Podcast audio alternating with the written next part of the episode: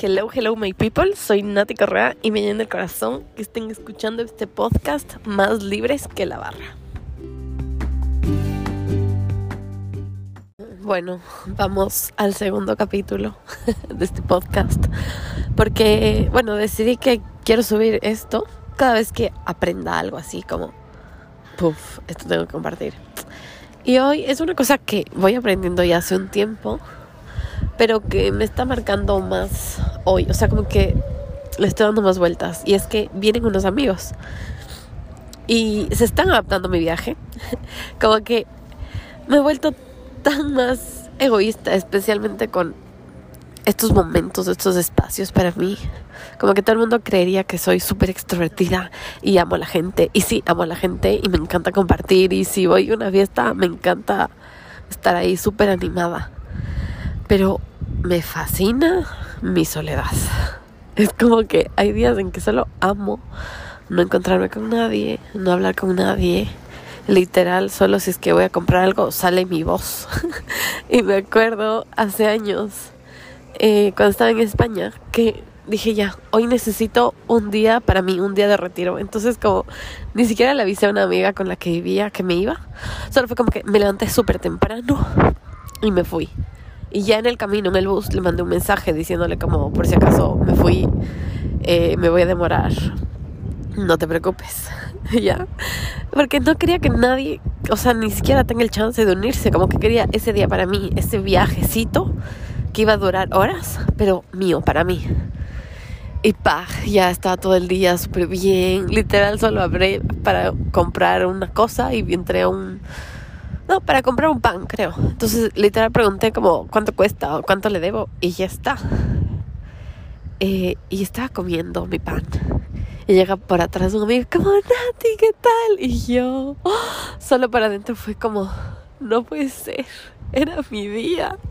Y entonces, como estaba en ese mood súper ensimismada, no sé, en mí mismada, eh, me porté como bien, yo creo.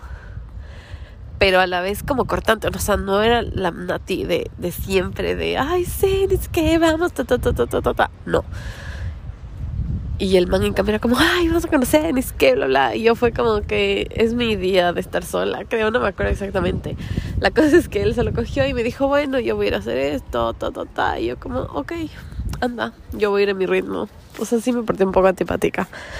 Y bueno, él se fue y, y ya, después de esto, me acuerdo que ya en la U, porque estaba haciendo un máster, me era como la molestada de todos, porque era como, como que tal vez sí me porté súper mal con él o no sé, pero era el bullying del momento, como cuidado, como ese día de cómo yo me porté así súper borde y súper de, de como, no, me estás invadiendo. Y ya, pasó eso. Y ahorita, como que viniendo acá, algunas personas me decían como que, ay, yo quiero ir. Y yo era como, obvio, a mí me, me encanta compartir. O sea, era como, sí, ven. Y después de decir, sí, ven, era como, ay, no, ojalá no venga.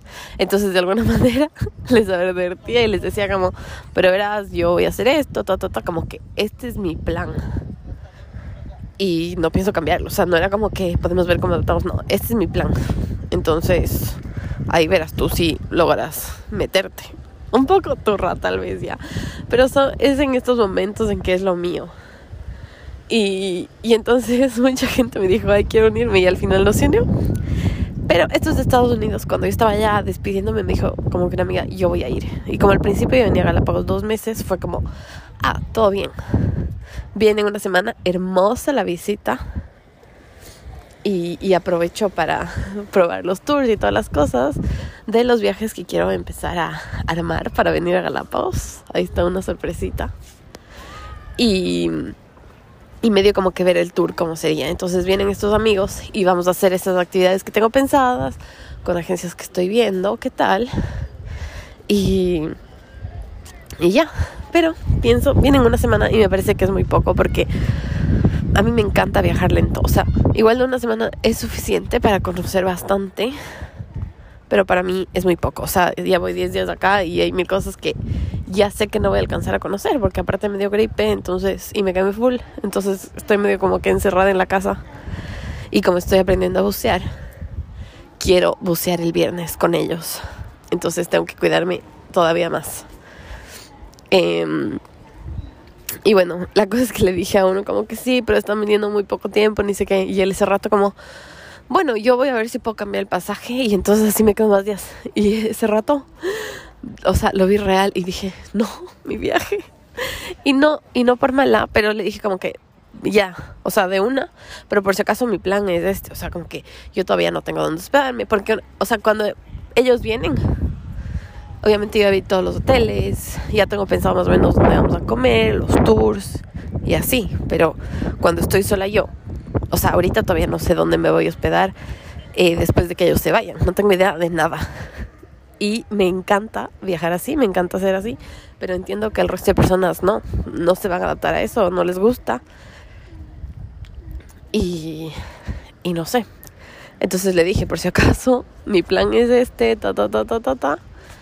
Eh, y ya. Y tal vez suene un poco antipática. La cosa es que él ya creo que ni siquiera averiguó cómo cambiar el pasaje. Y la cosa es que no se queda más días.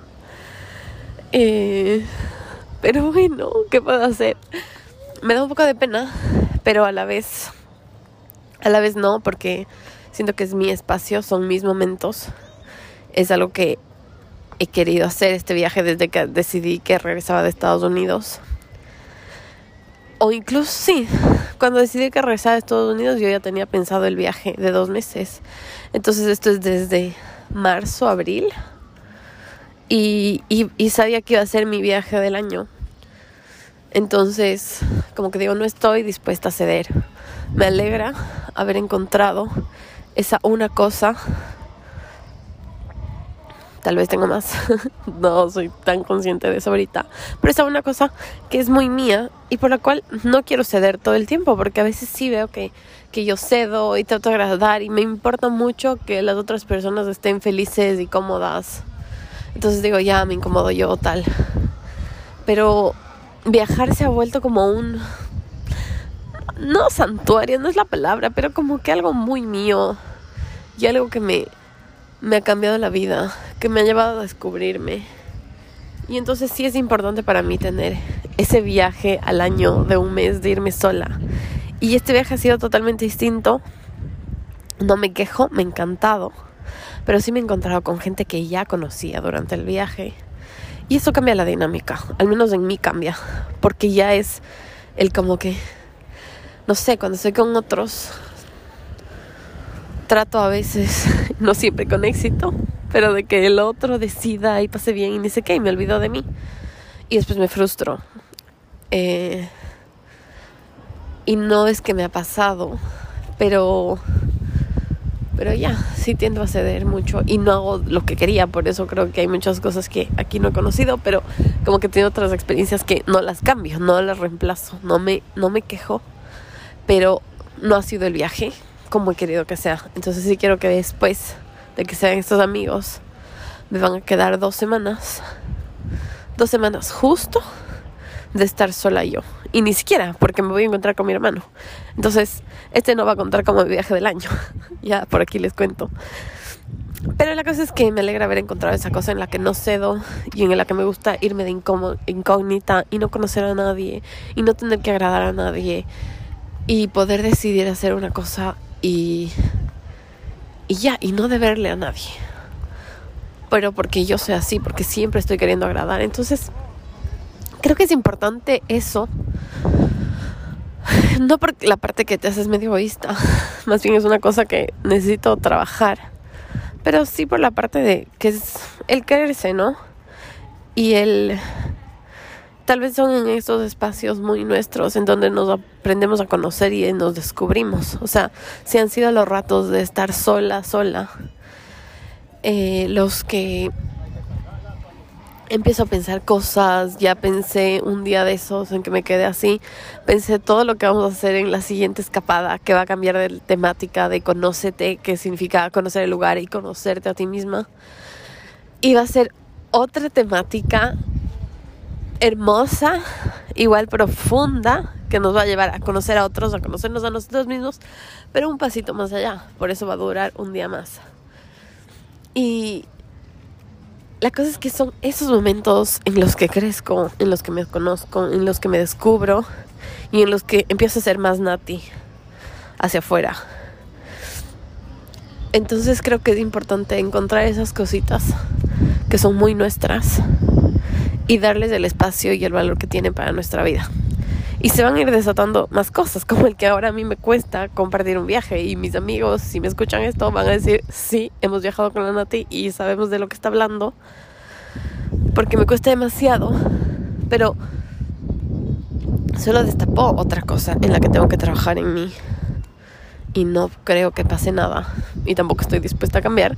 Que si tengo esos viajes y esos espacios en los que me gusta estar solo yo.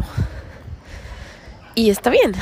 Y quiero agregar una cosita para ir ya cerrando y que estos podcasts no sean nunca muy largos. Y es que el otro día escuchaba un podcast de una chica que me gusta, me gusta escucharle a veces. Eh, y ella decía que como que viajar le causaba mucha tensión antes. Eh, hasta que hizo un viaje en el que vio que no era tan heavy.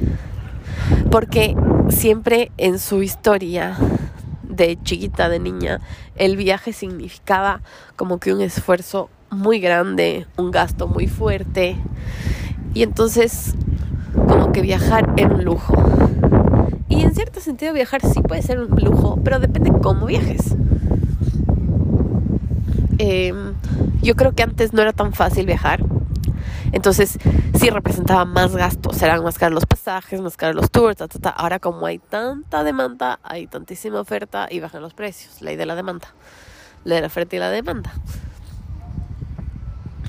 Pero creo que también es muy importante y muy influyente, muy influyente el cómo viajamos. O sea, em, bueno, yo porque tengo mochileando voy, igual voy consiguiendo como que ofertas, entonces hay cosas que sí me salen más baratas, pero porque ya voy 7, 8 años trabajando en esto, entonces creo que por lo menos que me salga más barato es algo que sí me merezco. Em, pero en realidad viajar no es tan caro. O sea, cuando me fui a México, mochileando voy, era nada, tenía un año y estaba medio inactivo. Entonces ahí no me sirvió de casi nada. Como el nombre, la marca.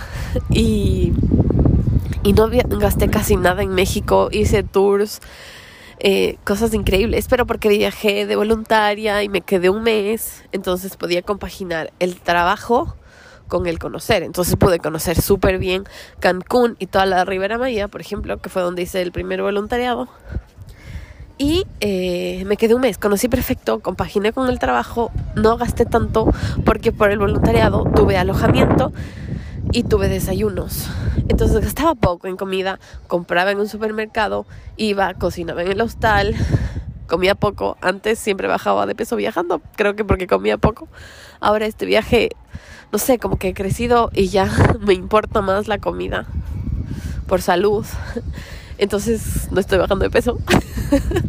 Pero el punto es que es mucho el cómo viajas. O sea, no voy a llegar a hoteles carísimos. No voy a viajar en primera clase. Si tengo que ir en tres buses, voy en tres buses. Eso también ya está empezando a cambiar en mí. Como que ya quiero más comodidad porque me duele la espalda, la edad. Y es así, entonces viajar no necesariamente es caro y no necesariamente es como que solo para millonarios. También me encontré con un man aquí que me decía, de verdad, ¿qué tan millonaria eres? Y yo era como, no soy, solo me estoy gastando todos mis ahorros en esto. Pero también es la forma en la que viajamos, ¿no? Entonces creo que todo depende muchísimo de las prioridades. Si es que una persona tiene trabaja todo el año y tiene una o dos semanas para viajar, obviamente necesita optimizar el tiempo y no puede hacer voluntariado de un mes que le permita viajar lento, ni, ni se va a quedar por eso cocinando una hora o dos, ni va a ir al supermercado, que también es tiempo, solo para ahorrarse plata, porque en realidad está trabajando y teniendo dos semanas de vacaciones para gastarse toda esa plata en esas vacaciones.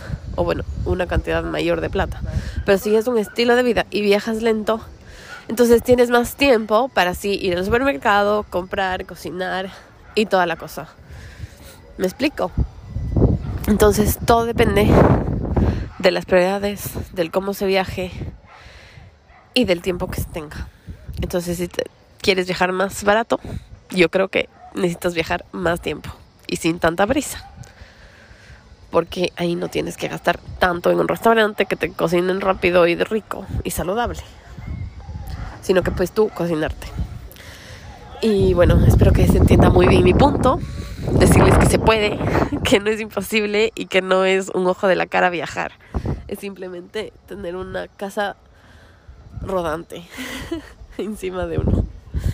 Y, bueno, compartirles esto de los viajes, que se puede viajar y de que son tan míos y decirles que encuentren eso que es tan suyo y que los defectos que se destapen de eso no hagan que quiten eso que es suyo, sino que les lleve a trabajar en esa otra cosa. Bueno, qué hermoso haber compartido con ustedes un segundo podcast.